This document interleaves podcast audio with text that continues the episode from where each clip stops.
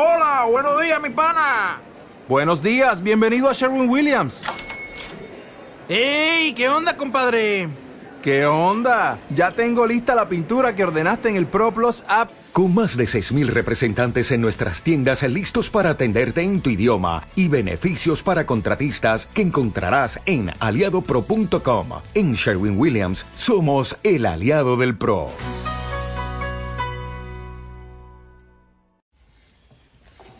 Muy buenos días, gracias a todas por estar aquí, a todos los que nos oyen vía remota, los que nos están escuchando en este momento eh, en grabación en las diferentes redes. El día de hoy tenemos una clase muy especial como preparación a una de las festividades más importantes del judaísmo, la fiesta de Pesach. Teníamos programado que esté con nosotros también Jajam David Hanono. Jajam David Hanono no puede asistir, pero bueno, la buena noticia es que está Jajam Raúl aquí con nosotros. Dice que ya con eso, si quieres me voy, Jajam, ¿quieres? Y aquí su servitoalla para ustedes. Pero bueno, eh, la clase de hoy, que es como preparación a la festividad de Pesach, estamos ya pocos días, la halajá dice que desde 30 días antes de Pesach hay que prepararse para la fiesta de Pesach ya que tiene muchas alajot, muchas leyes, mucha filosofía y mucha profundidad. También es la primera fiesta del calendario judío contando de los meses, el conteo de los meses de la Torah, que el primero es el mes de Nisan. Es una fiesta que marca todo el inicio del pueblo de Israel como pueblo y la renovación de cada persona. Es también como un inicio personal. Lo que quiere decir que si aprovechamos esta fiesta correctamente, podemos aprender mucho de Pesach, podemos cambiar nuestra vida positivamente. Y sin más preámbulos, quiero darte la palabra, Jajam Raúl. Gracias por estar aquí con nosotros. Eh, hemos dado muchas clases juntos, mi querido Jajam, nos entendemos muy bien. Al público le encanta escucharte y creo que escucharnos juntos. Hoy te pido, Jajam, porque la clase estaba programada de decir consejos prácticos para Pesach, la filosofía, la profundidad de Pesach, lo que es el Musar y las alajot. Como les mencioné, el Jajam David no va a venir, yo voy a mencionar la parte de las alajot y la parte del Musar, pero tú, querido Jajam, que no te voy a presentar porque no necesitas presentación, porque esta es tu casa, porque todos te conocemos, quiero, Jajam, que nos des tips prácticos. ¿Para qué? Para que este Pesaj no sea un Pesaj más, sino un Pesaj mejor. Porque creo yo que si Dios nos dio otro Pesaj, es porque Hashem quiere que hagamos de este Pesaj uno mejor, no uno más. Así como cada día que amanece es una oportunidad, es Hashem diciéndote, quiero que hoy hagas de este día un día mejor. Si Hashem nos dio la oportunidad de ser de Am Israel y de festejar esta festividad de Pesaj, que creo, Jajam, que aún los Yehudim alejados le tienen a Pesaj como que una cercanía, como que Pesaj es para todo Am Israel, ¿no? Todos participamos de alguna u otra manera en la festividad de Pesaj. Entonces, querido Jajam Raúl, lo que quiero es, y lo que todas queremos, todos los que te estamos oyendo, es que nos digas consejos muy prácticos para hacer de este Pesaj un Pesaj mejor. Les aconsejo, señoras, tomen nota, porque si esto lo estudiamos, lo interiorizamos, lo vamos repasando en estos días, saca tu cel o una hojita. Bueno, creo que hoy en día nadie escribe con pluma, ¿no? No sé si todavía existen las... Pero toma nota de lo que hoy vamos a estudiar porque literal te puede cambiar tu pesaje y por ende puede cambiar tu vida positivamente. Sin más, te dejo, Jajam, aquí a este Kahal Kadosh. Estamos todos muy ansiosos de escucharte con esto que son tips prácticos para la festividad de Pesaj. Gracias, Jajam, por otra vez decir que sí, siempre es un sí cuando te pedimos que estés aquí con nosotros, por transmitir esa Torah de manera tan peculiar y tan especial. Que Hashem te bendiga, que tengas Be'ezrat Hashem salud, alegría y verajá para, para seguir haciendo esta Abodata Kodesh, este trabajo hermoso de llegar a los corazones de Am Israel de esta manera tan especial y peculiar como solo tú lo haces, mi querido Jabot, ¿te gustó? Sí, qué presentación, qué bárbaro. Muchas gracias, Jajam Sali, por invitar. Pues, ¿cómo no voy a decir? que sí, cada vez que me invitas, la verdad que es un aprecio grande el que te tengo, el compartir contigo siempre clases es muy, muy grato, muy especial. Y compartir con ustedes también en un foro tan, tan bonito, tan grande, tan nutrido, eh, siempre será un honor para mí, al igual que el día de hoy, Bezrat Hashem lo es. Como dijiste, yo me voy a alinear directamente hacia tips prácticos para que este Pesaj sea especial, sea mejor que los Pesaj anteriores que hemos pasado. Jajam, eh, tú no lo vas a creer, no lo vas a creer porque siempre me bulea el jajam de que yo doy mis clases de memoria, que nunca apunto hojitas, que nunca nada. Pues hoy, como preparé muchos tips, la verdad dije, vamos a, vamos a confiar, pero traje mi, mi acordeón. ¿Lo puedes creer o no lo puedes creer? No lo puedes creer. Me parezco a ti, ¿a poco no? bueno, aquí tengo ya mi, mi hojita donde preparé mis tips prácticos para Pesaj. Y la verdad que el primero, escucha bien en el Zoom, el primero de los tips no tiene que ver particular y exclusivamente con Pesaj, sino es como que para arrancar y calentar motores. Ustedes saben que Pesaj eh, se conmemora en el mes de Nisan, que el mes de Nisan es el primer mes del año de la cuenta desde que somos Yehudim, que salimos de Egipto. Nisan es el primer mes del año. De hecho, la Torá cuenta los meses, porque en la Torah no aparecen nombres sobre los meses. Los nombres vinieron posteriores a la Torah. Los meses en la Torah son dichos o son mencionados por números. Y los números que aparecen en los meses de la Torah son a partir de Nisan, no de Tishre. Es decir, Tishre es cuando es Rosh Hashanah. Nisan es el mes 1, el que sigue Nisan y Yar es el mes 2, Iván es el mes 3, Tamuz 4, Av 5, etcétera, etcétera. ¿Está bien? De tal forma que el mes de Nisan es especial. Y en el mes de Nisan que tenemos Pesach, va a comenzar justamente este día Shabbat. El Shabbat que viene es Rosh Chodesh Nisan. Y a partir de Rosh Chodesh Nisan, el comienzo del mes de Nisan, jajam, tenemos una mitzvah que se llama Birkat Hailanot. La verajá que se dice por los árboles, que si a lo mejor no sé si tenías planeado o no, pero la, la alajá sobre los árboles es que tengas o que estés enfrente de dos árboles que sean frutales, que todavía tengan flor, para poder decir esta verajá a partir de Rosh de Nisan. Hombres y mujeres, dice Jajam Israel Yosef en el libro Yalkut Yosef, las mujeres también deben de procurar decir esta verajá. No sé si alguna de ustedes en algún momento de su vida alguna vez ha dicho Birkata Ilanot, ¿alguna de ustedes ha dicho? se junta yo también, Baruch Hashem. Entonces, procuren este año decir la verajá de Birkata y la nota y mi consejo, tip número uno, que repito, no es exclusivo de Pesach, pero sí del mes de Pesach, que es el mes de Nisan, que es digan Birkata y la nota. Y cuando digan Birkata y la nota, hay una segula bonita de pedir por los hijos. ¿Saben por qué? Porque esa Birkata y la nota, la verajá de los árboles, la dices por árboles frutales. ¿Y cuáles son tus frutos? Los frutos de la persona son los hijos, la descendencia para las abuelas, las bisabuelas también, los nietos, bisnietos.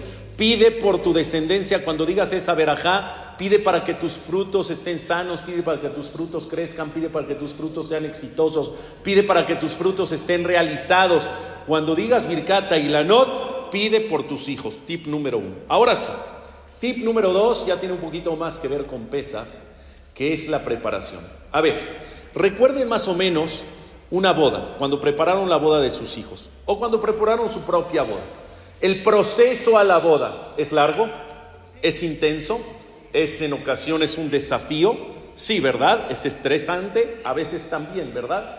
¿Cuánto dura el proceso de la boda, los preparativos para la boda? ¿Cuánto dura? Seis meses, ocho meses, a veces un año, el banquete, la comida, los arreglos, las flores, las invitaciones, el puro vestido de novia son meses enteros. ¿Sí o no? ¿Cuánto dura el evento? La boda en sí, ¿cuánto dura? Nosotros cuando venimos el domingo a rezar aquí Shahri, todavía vemos gente saliendo ahí de la boda, pero ¿cuánto duró? ¿10 horas, 8 horas? En comparación a los meses y al año que duró los preparativos, no tiene comparación alguna. Y es muy triste que solamente la persona sepa disfrutar del momento cuando el momento dura 10 horas y cuando los preparativos duraron un año. Es súper triste. La persona tiene que ser capaz de disfrutar el proceso para después cuando llegue el momento del evento, también estés plena y también lo puedas disfrutar. Pesaj, para mi punto de vista, y ustedes sabrán más de esto que yo, Pesaj es muy similar. Pesaj en total dura siete días, está bien, pero tenemos los primeros dos días de Yom Tov que son los más eh, intensos, los Sedarim, etcétera. Pero ¿cuánto dura el proceso para que llegues a esos días? Las compras, la limpieza, la cocinada. ¿Cuánto? ¿Es estresante? Sí. ¿Es importante? Sí. ¿Te toma tiempo? Sí. ¿Te tienes que dedicar? Sí. ¿Te toma esfuerzo? Sí. Dice Mónica, yo no, porque pues yo me voy a un viaje de pesa. Está bien, las que se van al viaje de pesa, a lo mejor el preparativo nada más es comprar los boletos del avión y ya está. Pero, pero, no sé, pues, pero, pero, para el grueso de la gente que se dedica semanas y meses a hacer la limpieza, a hacer las compras, a todos los detalles de cacherizar, que ahorita Jajam les va a decir, la cocina, las vajillas, todo el rollo, la, la cocinada, el proceso es realmente grande. Si tú nada más te enfocas, voy a disfrutar de Pesaj, qué triste. Trata de disfrutar desde ya. Trata de disfrutar desde el momento de las compras. Déjenme les cuento que la semana pasada estaba aquí el bazar puesto en el salón de Charles Simha y me fui a hacer las compras. Me fui a hacer las compras. ¿Cómo? Me tomaron foto para que salga en el periódico Jajam haciendo las compras de pesaj, increíble. ¿Qué crees? Una señora se me acercó y me dijo, pero lo veo muy contento haciendo las compras. Le dije, es que de eso se trata. Se trata que desde los preparativos los disfrutes, que no sea una carga, que no sea un peso que tienes que limpiar que no sea una carga, que no sea un peso el tema de que tienes que cocinar, que no sea carga, que no sea un peso el tema de que tienes que ir a hacer las compras, los preparativos. Trata, Olga, de que también el preparativo sea una experiencia, como diría Enrique Iglesias, que sea una experiencia religiosa, que sea de verdad una experiencia interesante, que, celebres, que estés contenta, para que cuando llegue el día de Pesach ya te encuentres, en un momento muy álgido de alegría y puedas seguir disfrutando. Dime, me ibas a decir. si no disfrutas nada del proceso por miedo a hacerlo mal, a mí personal me pasa. Pues es que muchas veces, tienes razón, tienes razón, y muchas veces ese miedo te, te cubre y no te deja disfrutar. Y tú tienes que, en vez de tener miedo, tienes que tener cautela. Cautela de hacer las cosas bien. Y por eso estás viniendo a esta clase de Torah. Porque cuando tienes información como la que te va a dar el Hajam de la Salahot, ya no tienes que tener miedo. Vas a saber porque tienes el contenido y la información para hacer lo correcto. Y si tú estás haciendo lo correcto, déjalo fluir y entonces empieza a disfrutar de todos los preparativos. Que no te abrume ese miedo cuando, te, cuando tienes la responsabilidad de ponerte a estudiar para hacer las cosas bien. Punto número tres. Tip número tres. Ya cuando estén cocinando en Israel, había una señora que ya falleció, pero una señora de casi 100 años, que le decían la abuelita de la ciudad vieja de Jerusalén, porque vivía en la ciudad vieja de Jerusalén. Y era muy conocida esta señora porque tenía una particularidad cuando cocinaba para Pesaj. Eran mashallah las ollas y las ollas, mashallah la cantidad recibía toda su familia, se paraba desde las 5 de la mañana, desde la semana anterior a Pesaj, a empezar a cocinar. Pero su peculiaridad era que le ponía las manos a la olla encima, no, no, no. O sea, no las tocaba porque se quemaba, pero por encima como si les va a dar verajá y empezaba a bendecir a sus ollas. ¿A quién le das verajá? ¿Le das verajá a tus hijos? ¿Alguna vez le diste verajá a tu comida? ¿Le pusiste las manos encima a la olla para darle verajá? Pues esta abuelita sí. Y eso es lo que hay que adoptar. Si bien a lo mejor no quieres poner las manos porque te vas a sentir rara, pero sí cuando estés cocinando, pídele a Hashem, Hashem, que la comida que estoy haciendo la pueda disfrutar mi familia. Que la comida que estoy haciendo sea un gancho para que mi familia esté contenta y esté reunida en mi mesa. Que la puedan disfrutar y deleitar todas aquellas personas que van a estar alrededor de mi mesa. Porque cuántas veces no, perdón la expresión, te matas cocinando y al final prueban, le faltó sal está muy aguado, quedó no sé qué. Y entonces todo lo que hiciste, jajam, entonces dices, híjole, no sé si valió la pena, así para que me salga así ya te empiezas a poner de mala, si no le gustó. Entonces también es importante que cuando estés cocinando, te dirijas a Shem y le pidas tefilá. Hashem, que esta comida sea de nivel, que cada una de las personas que la pruebe la disfruten y le sepa muy rico. Punto número cuatro. Pesach es una fiesta, yo le llamo una, una fiesta familiar, porque muchas veces te reúnes con núcleos de tu familia que normalmente en el año no te reúnes. Normalmente en Shabbat, los abuelitos, los, los hermanos, los tíos, ¿no? Normal, como que el núcleo familiar más directo. Pero en Pesach te ves con la familia que no te ves durante todo el año. Hay familias que hacen banquetes de 50 y de 60 y 70 personas y ves al primo, de la abuelita, del tío, de no sé quién. A veces son banquetes enormes y te ves con toda la familia. Lo comprometido aquí es de que Pesach tiene que ser una fiesta de familia, pero con tu núcleo más directo. ¿Por qué? Porque está escrito en la Ágada, ¿de qué se trata Pesach? De que tú como papá, como mamá, le transmitas a tus hijos los milagros de Pesach. Lo que pasa es que si nos reunimos en familia grande, abierta, tus hijos están por un lado, tú estás por otro lado, las señoras por un lado, los señores por otro lado, y ya no existe esa conexión entre padres e hijos, repito, en el núcleo más directo. Por lo tanto, mi consejo no es que no vayan a esas reuniones familiares enormes. Si su costumbre es reunirse en familia grande, pues adelante, qué bonito que sean sedarín de pesas de banquetes enormes. Lo que sí les pido es que la manera de acomodarse en las mesas, que sea con tu núcleo directo. En Pesaj no hay mesas de niños y mesas de adultos, porque sería muy triste la mesa de adultos y los niños ni quien los pele. Los niños están ahí por su lado, los adultos están por su lado se van a sentar, si son mashallah varias mesas que hay, cada uno con su familia. Tú con tu esposo y tus hijos. Y de ese lado de la mesa, ella con su esposo y sus hijos. Y en la otra mesa, que no sea mesa de niños, que sea la mesa de la familia tal y la otra mesa de la familia tal. ¿Para qué? Para que durante el ceder de Pesaj compartas, no con la familia en general, sino primordialmente compartas con quién? Con tu núcleo directo de familia. Trata de estar cerca de tus hijos, sentándote en la mesa con ellos y conectándote con ellos. Punto número 5. Típico. Al otro día del ceder, ¿cuál es la primera pregunta en el CNIS? Por lo menos entre los hombres. ¿A qué horas terminaste? ¿A qué horas acabó tu ceder?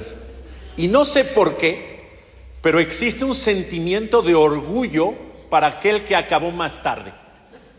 Yo acabé una y media. Uh, te gané, papá, yo a las dos. ¿Qué es eso? O sea, mientras más tarde acabas, más padre. Mientras más tarde acabas, mejor. No sé de qué se trata eso. De lo que se trata es de hacer un ceder fluido, de hacer un ceder con contenido y de hacer un ceder que no estés pensando en el tiempo. ¿Me explico? Haz un ceder, cada quien lo va a hacer a su ritmo. Si hay personas que les gusta meter muchas explicaciones y tardarse hasta las 6 de la mañana, adelante. Si hay otras familias que se desesperan y entonces ya va a ser a lo mejor histérico un ceder así, pues entonces eso para ti no es. Entonces vamos a hacer un ceder un poquito más fluido. Lo que sí les recomiendo es, y eso está escrito en la alajá, que apenas lleguen a casa, se sienten a la mesa. Porque hay muchas familias que llegan a la casa, pasen a la sala y entonces platican y cotorrean. Ya están desde las ocho y media de la noche listos para hacer el ceder pesa. Ya llegaron todos del CNIS, ya están reunidos en la casa y se sientan y platican y cotorrean y no sé qué. Y pasan las horas para que se sienten a la mesa y entonces dan las nueve, nueve y media de la noche y apenas se van sentando cuando ya podrías haber empezado el ceder una hora antes, cuando después los niños para la mitad del ceder ya van a estar cansados. Entonces mi consejo número cinco es, apenas lleguen a casa y estén todos los que tienen que estar, ya no pierdan el tiempo, pasen a la mesa, vamos a empezar el ceder de Pesaj. No hay mitzvah de acabar más tarde. Si empezaste más temprano y acabas más temprano, está muy bien también, no pasa nada, no te avergüences de decir que terminaste a la una de la mañana, no pasa nada. Número 6. La Agada no es un libro de rezo. La Agada es la historia de Pesaj y por lo tanto tienes que entender lo que estás diciendo. Por lo tanto tienes que interiorizar los milagros de Hashem que se cuentan en la Agadá, el sufrimiento del pueblo en la esclavitud en Egipto, para que entonces realces los milagros y valores más la liberación.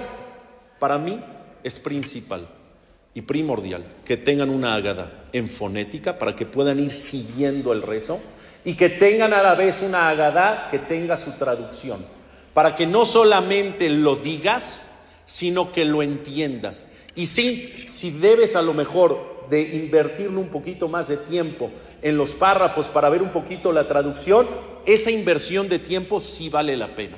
¿Por qué? Porque le va a dar sentido y le va a dar esencia a lo que estás haciendo.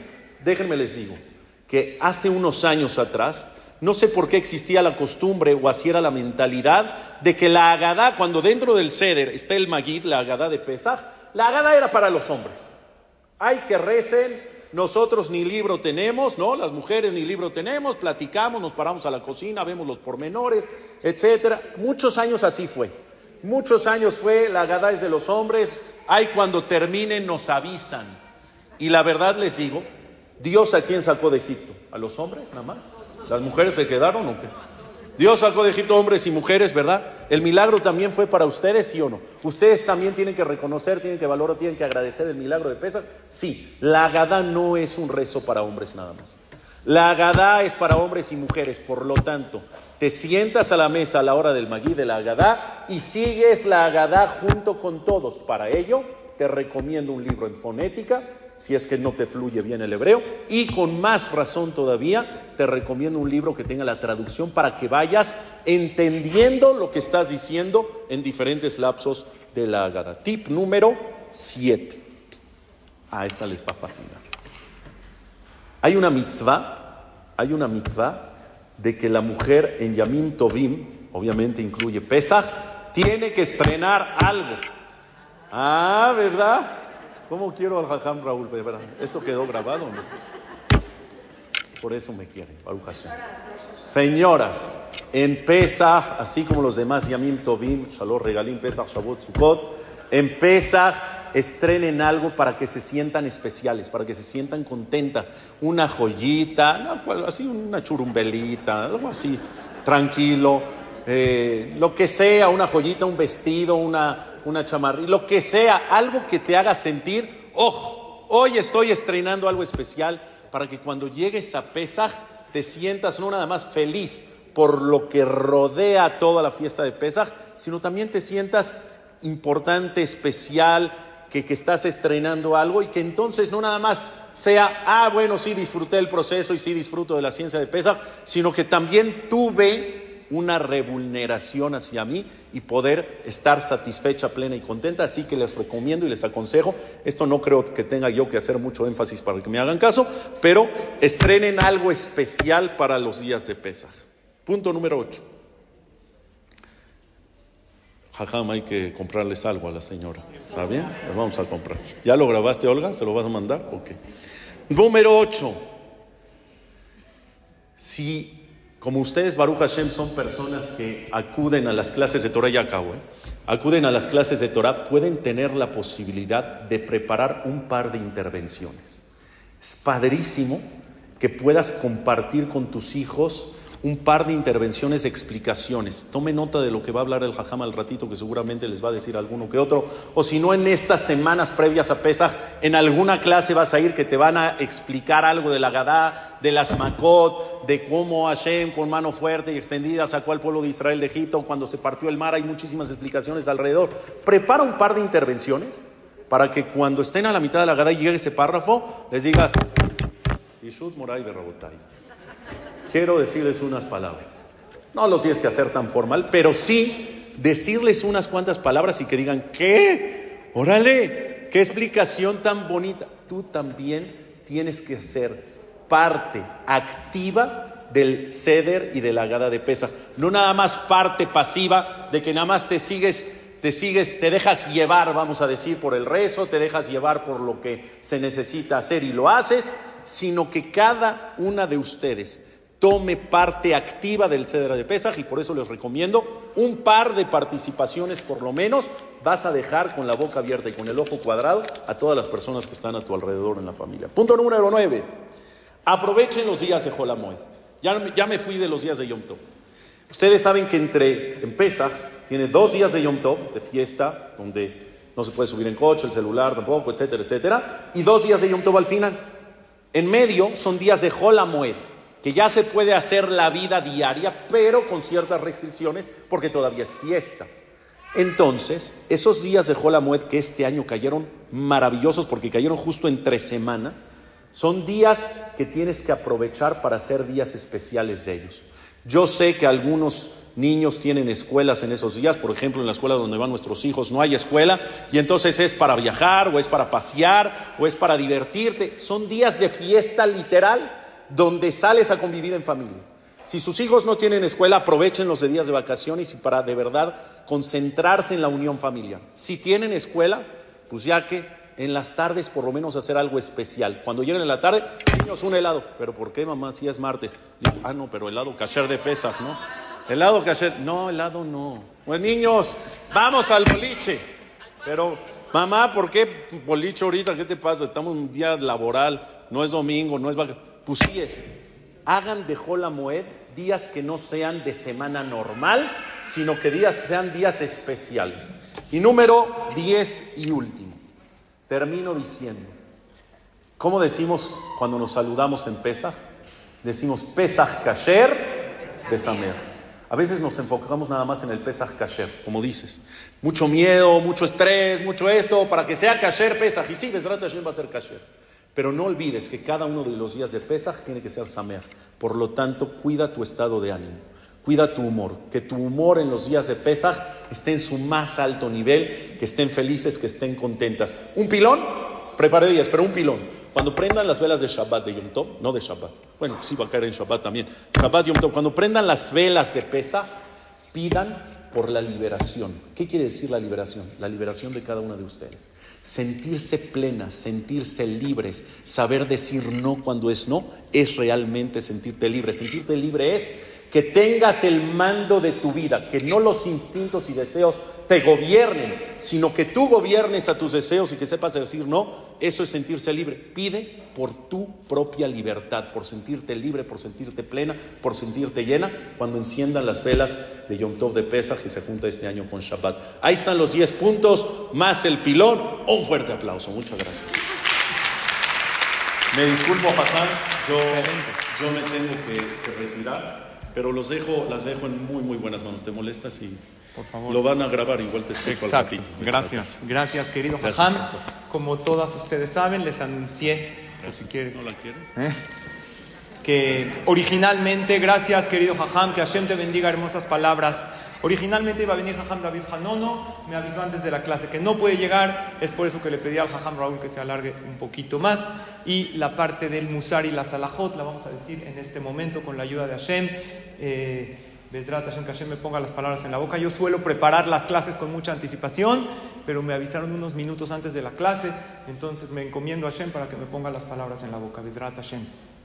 Tomen nota porque creo que estas alajot que vamos a estudiar les van a servir mucho para Pesach, que sean estas palabras para refuashe lema de Kol Am Israel principalmente de Alim Haya Batrakel y de Shelomo Ben Celia y Kolam Israel y cada quien que tenga un nombre de Refuah Shelema que lo piense, que lo diga en este momento y que le pida a Shem y para Yeshua pronta de Kolam Israel y también de Teófilo Ben Victoria. Vamos. Tenemos tres fiestas en la Torah que son fiestas de alegría. ¿Cuáles son? Shalosh Regalim. ¿Cuáles son? Pesach, Shavuot, Sukkot. Porque Rosh Hashanah y Kippur también son Yamim Tovim, pero son días de juicio. Se llaman Yamim Noraim, días temerosos. La primera fiesta de alegría sobre la cual la Torah dice Besamachta Bejageja, alégrate, es Pesach. Y cada una tiene algo especial para que adquiramos en ella, para que interioricemos. Pesach, fe. Emuná en Hashem, que Él lo maneja absolutamente todo. Y cuando uno sabe que Dios maneja, está uno más tranquilo y menos estresado. ¿Están de acuerdo o no? Ya, depende de ti, Hashem. Yo suelto un poquito. No puedo estar controlándolo todo. Shavuot significa, no nada más Dios maneja, me dio un manual que es la Torah, que es por mi bien. Las mitzvot sí me limitan, sí me dicen esto no, pero ¿qué crees? Los límites son buenos en la vida. Porque el que cree que todos lo voy a hacer, hago lo que quiero, acaba siendo infeliz. Cuando sabes que esto sí, esto no, estás tranquilo porque tengo una contención que viene de Él. La Torah la festejamos y le agradecemos a Hashem que nos dio una Torah que nos limita otra vez por nuestro bien. Y Sukkot es la fiesta de la alegría y de la cercanía con Hashem. Entonces vamos a comenzar con la fe.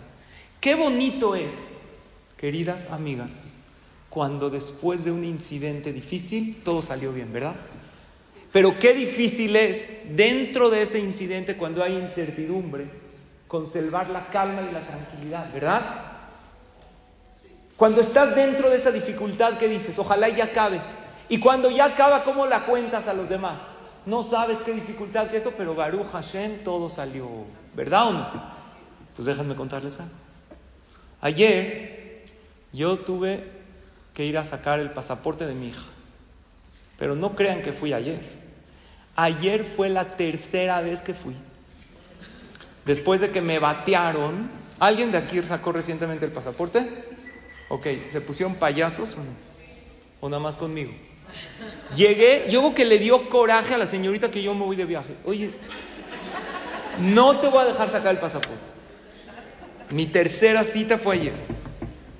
La primera, hace dos semanas. Mi hija no va a la escuela.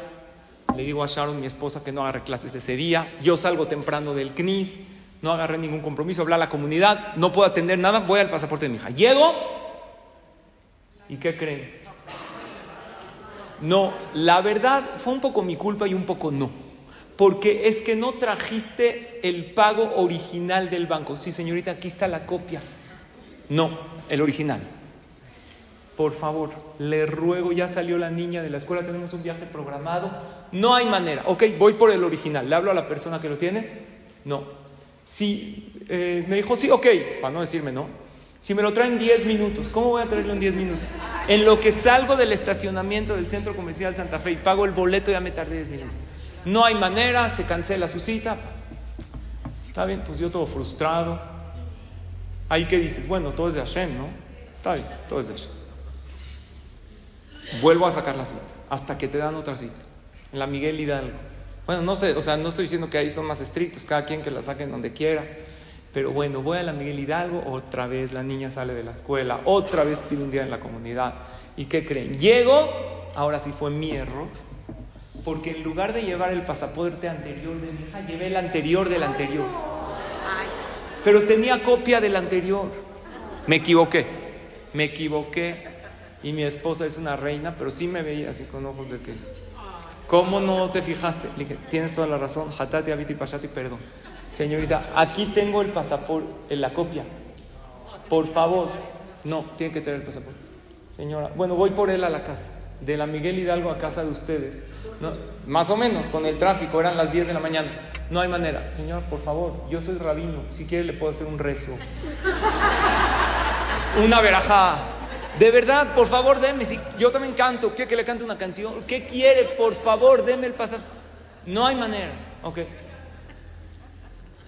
Todo frustrado y derrotado, me regresé a mi casa.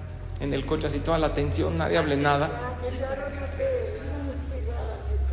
Pero, sí, jazita, la verdad. Está bien. Mi hija feliz porque va a faltar otro día más a la escuela.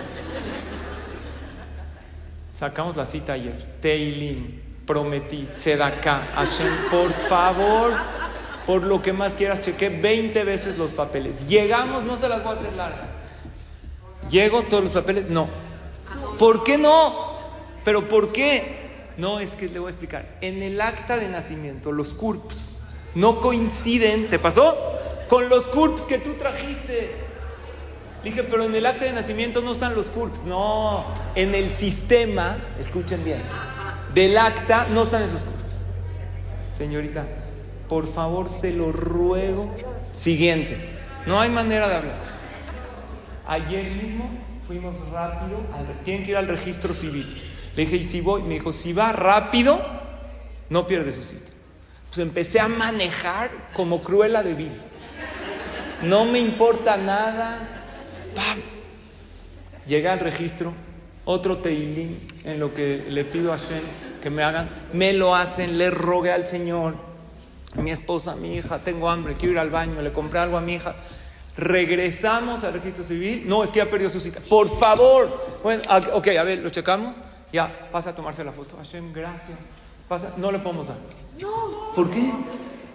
Ah, es que se me olvidó decirle algo.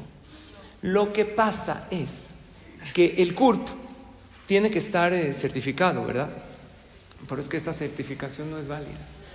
La tiene que hacer en este. No, a ver, checa, manda con el otro. Si es válida. Ay, gracias. Ya se lo vamos a dar. De verdad, ¿eh? Más Qué bueno que ya pasó. Sí me lo dieron al final, porque las veo muy. Sí me dieron el pasaporte. Ya le están tomando la foto, no se lo vamos a dar. ¿Por? Porque cuando usted hizo la cita, decía que se identifican los padres con pasaporte. Y no trajo el pasaporte, traje el INE. Pero es lo mismo, es identificación oficial. No, aquí dice pasaporte. Pongo el Waze, ¿cuánto tardo para ir por el pasaporte? Más de una hora. Dije, ¿puedo ir a mi casa y regresar? No. Dije, ¿qué hago? ¿Qué hago? Yo no quiero ver a mi esposa, a mi hija, me van a matar.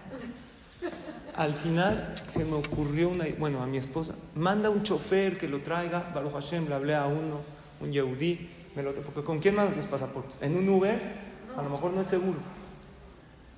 En síntesis me dieron Baruch Hashem el pasaporte. Estuve ahí desde las ocho y media de la mañana hasta las tres y media de la tarde. Al final me tuve que echar todo el teilim porque se lo prometí a Hashem. Estoy desvelado hoy. Sí, porque así le prometí a Dios. Y di una la nota de Tzedakah, que desgrata Hashem. Pero aquí estamos contando. Mi hija me dijo, papá, si hubiera comido carne en la mañana ya podría comer leche a la mitad. Llevo más de seis horas aquí en el pasaporte.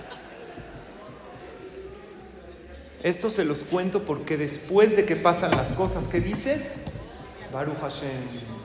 Ya lo, y yo todo el tiempo le decía a mi esposa y a mi hija, en mi levador, no hay nadie fuera de Hashem. ¿Y por qué Dios nos pone trabas en la vida? Trabas en el shidú, trabas en la parnasá, trabas en la salud, trabas en la educación de los hijos y en el shalom bait, para que aprendas a dirigirte a mí. En el momento era muy difícil decir, en mi levador, no hay nadie fuera de él y Dios tiene un plan mejor. Pero cuando ya pasa, cuando ya se curó, cuando ya estás, hoy voy a ir a una ciudad toda allá, Besrat Hashem hoy en la noche, cada vez que yo voy a visitar a un enfermo, les digo, prometan una ciudad toda allá y decir Nishmat Kol que es una tefilá de agradecimiento a Hashem. Y vamos a estar agradeciendo a Hashem. Y ahí es muy bonito, pero en el momento, ¿qué tal es difícil?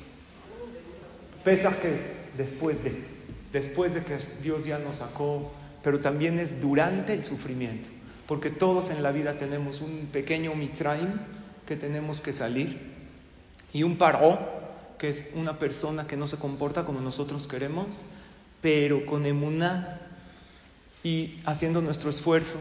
Pesajes, puedes salir de cualquier situación.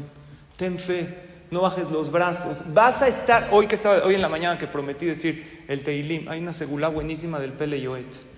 Decir todo el Teilim de A a Z, ¿cuánto tiempo toma? más o menos dos horas 30, dos horas 40, dicho bien, ¿eh? no tan rápido. Y pedirle a Hashem o agradecerle a Hashem por algo, pero todo. Y cuando yo llegué a ese pasuk de la ley que dice, Ahabti kishma Hashem et kolita hanuna, y dice David Amelech, amo, adoro, cuando veo que Dios sí contestó mi vez. Y creo que todos hemos tenido esa parte. Tanto pedí y Baruch Hashem ya lo tengo. Pero también todos estamos en la parte de, estoy pidiendo y las cosas no se dan. Y las dos cosas te hacen crecer en la vida. Cuando viste que tus tefilot fueron respondidas, te hacen crecer porque viste, Dios, viste que Dios está ahí para ti. Y cuando las cosas no se dan, es Dios diciéndote, quiero que sigas luchando un poco más por, no sé. No sé qué hay detrás en mis vidas anteriores, qué tengo que reparar, pero es Dios diciéndome, confío en ti que vas a salir adelante de este problema. Ahora, en la parte de la salajot, yo voy a hacer con ustedes algo que se llama del 1 al 10. Todo pesa del 1 al 10. Tomen nota. Escuchen qué interesante. Uno, ¿qué tenemos de Pesaj? Uno, una queara, una charola. La charola de Pesaj es una mitzvah que la mujer la prepare y que la prepare correctamente. En todas las agadotas hay dibujitos que va. Aquí va la lechuga, aquí va el maror, aquí va el huevo, aquí va el jaroset, cada cosa tiene explicación según la Kabbalah. Tiene que ser en el orden, agarra una agadá con dibujitos y se divide entre maror y lechuga. Hay dos cosas, aunque la, lechuga la ponemos un poquito con el maror para que no esté tan amargo. Y cuando tú, escuchen esto maravilloso que les voy a decir, cuando tú pongas, esta, es más, si pasa, si vas de viaje de pesa, como Mónica, pídele, pídele al del hotel, así dijo el jajam, invita, ¿no? No necesitan un jajam en ese viaje. Sé cantar, hablar, las voy a hacer que la pasen padre, pero bueno. Pide en el hotel, en la mesa donde tú vas a estar, si tú puedes poner la charola. Dice Larizal que el poner la charola, el preparar y ponerla, es una segula muy bonita para pedirle a Hashem que siempre tengas la mesa llena toda tu vida. Y si eres invitada, entonces, eh, exacto. No, a lo mejor ya la puso ella. A la nuera no le va a decir nada porque se ofende. Pero su nuera no, seguro no se va a ofender. Yo la conozco muy bien. Es maravillosa. ¿Eh? Ah, muy bien. Cuando quieren que se casen, entonces se acostumbra que cuando se dice eh, antes de Manishtana, se llevan la charola, entonces para que se casen. Yo me acuerdo que mi, hermana se la llevaba desde que tenía ocho años. Mi hermana más grande se casó a los 16. Imagínate ocho años seguidos diciéndole que te cases, que te cases, que te cases. Ya a lo mejor se sentía que ya no era bienvenida. Ya, es que ya me voy. Entonces se llevan la tiara para casarse. No, entonces a decir, poner la cara en la mesa, eso sí lo vi escrito, que es bueno para pedirle a Hashem que siempre tengamos la mesa llena y cada cosa puesta en su lugar tiene con- eh, cuestiones cabalísticas. Mi papá me lo explica, lo he estudiado con él cada año. Hay una segula, que esa no la había escrita, una bonita costumbre que se la lleve como para que se case. ¿Qué significa? Así como, exacto, la niña se acostumbra a, poner la mesa para que la niña entienda que la vida no es estar sentada en el sillón, es- es- estando viendo redes sociales toda la vida. ¿Sabes qué? Pon la mesa, llévatela. Y eso se le da una veraja que la veamos novia. Eso es uno. Dos, que cuando eres invitada, pues no, no, no tienes esa, esa parte. Si tienes el zehut de, si eres invitada en casa de alguien y quieres tú poner la, la que hará, le dices, oye, si quieres que te ayude un poco a poner la mesa, la mesa de pesas tiene mucha fuerza. Número dos, ¿qué tenemos dos?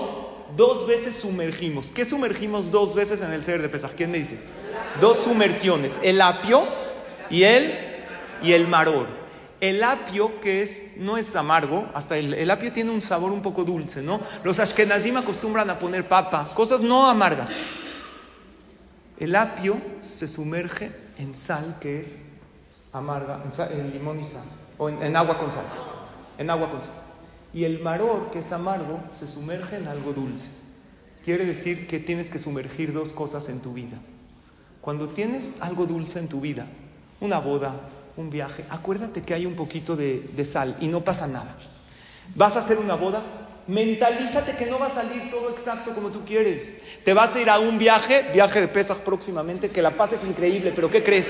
Algo no va a salir exacto, que se atrase un poquito el vuelo, no importa. Enséñale a tus hijos que cuando hay una alegría, yo siempre cuando nos vamos de viaje les dije, les digo, a disfrutar, pero una cosa más, todos de buenas, todos contentos, y si no sale bien algo, es parte de... ¿Conoces una boda que la planeaste y salió todo exacto como tú? El fotógrafo llegó a tiempo y todo exacto. No, las cosas pasan, pero uno- la vida es así. Pero principalmente cuando uno tiene una alegría, quiere que todo salga exacto. Ya planeé tanto el viaje, entonces como no le dieron el cuarto que quiere, ya está haciendo corajes y pegando en el mostrador del hotel. Y todo esto están viendo los hijos y les estás enseñando a no disfrutar de la vida por querer perfeccionismo. ¿Ok? La primera sumersión, que es del apio, que no es amargo, que lo sumerges en sal, significa que todo en la vida tiene un poquito de sal y es bueno. Que sea esa la caparada del viaje. Y lo amargo también tiene dulce. Cuando estás en una situación muy difícil en tu vida, Barminan, una persona no tiene salud. Algo dulce tiene, búscalo. Baruch Hashem, que encontramos al doctor ayer en el pasaporte. Seis horas en el pasaporte. ¿Qué tuvo de bueno? Fuimos a la tiendita, platicamos. Pues no tenía yo clase, estaba tranquilo, sentado. También tiene algo dulce que tú lo puedes aprovechar. Por eso hay dos sumersiones. Para que aprendas que lo dulce tiene un poquito. Y el Jajam dijo que prepares una intervención, que esa sea tu intervención en el ceder. Explícale a tu familia que lo bonito en la vida tiene un poquito de sal y está bien, no pasa nada, no tiene que ser todo perfecto. Y lo muy amargo en la vida también tiene su lado dulce. Solo búscalo. Búscalo. Hay una mamá que tiene un hijo muy difícil ese niño y lo tiene que llevar a terapia. Y está muy difícil, muy desgastante para ella. Y yo le aconsejé que ese momento que lo lleva a terapia sea un momento de convivencia entre ella y su hijo, porque su papá no lo puede. Y va, y lo lleva por una paleta, y esto, y platican en el camino. Y dijo, fue lo mejor que me puede pasar. Y le dije, hay dos cosas que están sanando a tu hijo, la terapia que está maravillosa y la convivencia y el kesher que estás haciendo tú con él, porque si lo mandarías con el chofer, la terapia tardaría muchísimo más, porque no hay algo que sane más el alma de una persona y de un niño principalmente que el amor. ¿Ok? Entonces, dentro de eso amargo, please, busca lo dulce porque ahí está. Busca lo dulce. Una pareja que no tienen hijos, van mirando, están soñando, están anhelando, tienen su lado bueno, disfruten de su, de, su estar solitos de papás, estar juntos de, de pareja. Desde va a llegar el tiempo que van a hacer. Todo se puede buscar su lado bueno. ¿Estamos de acuerdo? Número tres, tres kazait. ¿Cuántas porciones de matzah hay que comer en el ceder obligatoriamente? Hombres y mujeres. Un kazait mide 20, gramos de matzah. ¿Cuánto es 20 gramos de matzah? Les voy a decir cómo se comen los tres kazait. El primero en motzi matzah. Ahí comes un kazai de matzah, que es una porción de 20 gramos. El segundo en korej, en el sándwich. El tercero en el aficomán al final del ceder. Son tres. Hay gente que come más, pero alágicamente si tú comes tres, cumples. ¿Cuánto es un kazait? 20 gramos. ¿Cómo se calcula? Más o menos dicen jajamim, una mano, más o menos, de matzah. No, no, no escatimes. Si sí, es que la mano de mi hijo bebé, a ver, está chiquito, ya cumplí. Es una mano normal, así se para medir. Oye, ¿y la dieta? ¿De verdad no te va a afectar nada si comes tres kazay de matzah? ¿Eh? Y muy bien, además el que come matzah y se esfuerza y maror en el ceder de pesa, se ahorra de comer medicinas en el año. ¿Por qué? Porque lo que tú te esforzaste, entonces ese esfuerzo Dios te lo toma en cuenta para Bezrat Hashem tener salud. Número cuatro. La cuatro está muy fácil. ¿Qué tenemos cuatro en pesa? Cuatro copas, muy bien. Estas cuatro copas representan a los cuatro qué? Cuatro lenguajes de salvación. Dios cómo nos sacó de Egipto, nos salvó de la esclavitud. ¿De un día para el otro? No, fue gradual. Por eso hay cuatro copas. Primero es Beotzeti, primero bajo la esclavitud, después eh, nos dejaron más libres, después Hashem mandó las plagas para enseñarnos su fuerza y después salimos de Mitzrayim. Y luego hay una quinta copa, que nosotros no la tomamos, pero la ponemos en la mesa, que es la del Naví, que es la llegada del Mashiach. ¿Sabes qué nos enseña el número cuatro? Las cuatro copas. ¿Sabes qué te enseña las cuatro copas? Que la salvación es gradual. Muchas veces Hashem te salva de un segundo al otro, se soluciona el problema, pero muchas veces tiene que pasar un tiempo y se tienen que acumular ciertos rezos y tienes que acumular cierto esfuerzo para que la salvación se dé. Y esto, Bezrat Hashem, vas a pensar en las cuatro copas. Cinco. ¿Qué es cinco? Cinco minutos que tienes para comer un kasdalit. Se tiene que comer, hay quien dice siete, pero les digo el cinco para que se acuerden. Si se tardó seis o siete, también está dentro del parámetro alágico de comer el kazait. Tú no puedes estártelo comiendo de mucho tiempo, de a poquito. ¿Por qué? Porque la Torah dice que el pueblo de Israel comieron el Corban Pesach y uno tiene que comerlo en un ritmo que se llama comer. Hay comer y hay como que botanear. No, el kazai de la matzah se cumple cuando una persona se lo come en un ritmo considerable de comer. Por eso procura en cinco minutos comerte cada uno de los kazai. Número 6, ¿qué representa el número 6? Ahorita repasamos todos. 600 mil Yehudim que salieron de Egipto. ¿Cuántos Yehudim salieron de Egipto? Hombres, 600 mil. No, la Torah habla de los hombres mayores, porque ellos salieron y tenían la mitzvah del Corbán, iban a recibir la Torah. Pero si hacemos una cuenta, ¿cuántos millones de Yehudim salieron? Tenemos 600 mil hombres, más 600 mil mujeres, más o menos, ¿no? Aprox. Más cuántos niños habían. Muchísimos millones. Hay un cálculo, a lo mejor 5 o 6 millones de Yehudim. Hashem sacó de la esclavitud, de una esclavitud que aparentemente no había manera de salir de ella. Los Yehudim llevaban cuánto tiempo esclavizados en Egipto? 210. ¿Sabes qué es 210 años de esclavitud? papás, hijos, nietos, bisnietos. Ellos crecían desde chiquitos pensando nosotros somos qué? Somos esclavos, estamos sometidos. Sin embargo, ¿qué te enseña Dios? Que no hay imposibles para Él. Los imposibles los tenemos acá. Es que yo no puedo, no puedo cumplir esta mitzvah. No, está muy difícil la economía. ¿Cómo Dios nos va a mandar la parnasá? Lo que bloquea la bendición son nuestras dudas. Dios no hay, no tiene imposibles. Claro que puedo, porque Hashem está conmigo. Puedo lograr todo lo que me proponga. Puedo lograr rescatar mi matrimonio, educar a estos hijos, hacer ejercicio, bajar de peso. Todo puedo, todo puedo. ¿Por qué? Porque uno, al principio, de novios uno le promete todo. No, yo te voy a bajar la luna y las estrellas promete cosas que no puede. Tú no puedes bajar la luna. Había una, le dijo, oye, ¿me puedes bajar la luna? Le dijo, no puedo bajar la panza para bajarte la luna. Tú tienes límites. Y, los, y el número 6 nos enseña que si Hashem sacó a 600 mil hombres, esa es la cifra que dice la Torah. ¿Saben por qué 600 mil? Porque todas las almas del pueblo de Israel tenemos 600 mil raíces cabalísticamente de almas. Aunque somos hoy en día 14 o 15 millones de Yehudim, todos vienen de la raíz de 600 mil. Y el 6 representa lo material. Y esa, en, cuerpos somos muchos. Pero es todas las raíces de las almas. Y eso es el número 6. Número 7, la Torah dice Shivat Yamim Tohal Matzot. Siete días, comer matzah. Hoy fuera de Eretz Israel son 8. Aún una persona que va a pasar Pesach a Israel, como vive fuera de Israel, ¿cuántos días tiene que hacer? 8 Tú ves a la gente ahí echando la pizzerola y tú todavía tienes que comer matzah. Si tú vas a vivir y haces aliyah, si estás pensando, sí, pero si uno dice, ¿sabes qué voy a hacer aliyah? Y después de pensar, no sabes que ya me arrepentí, mejor me regreso para comer pan. Entonces Hashem ve los corazones de la persona y uno tiene que ser, eh, sí. Ok, número, número siete, que es que dijimos que es matzot, ¿Por qué siete? ¿Por qué las fiestas son siete? Porque las fiestas principales que son Sukkot, Pesach, bueno, Shabbat, son de siete días porque tú tienes que tener, el siete representa la espiritualidad en tu vida. Seis son los seis lados del mundo material, porque toda la materia tiene seis lados, arriba, abajo y cuatro lados. Y la espiritualidad es el número siete. Si no tienes espiritualidad en tu vida, no busques la felicidad, porque no la vas a encontrar. Tarde o temprano te vas a sentir vacía.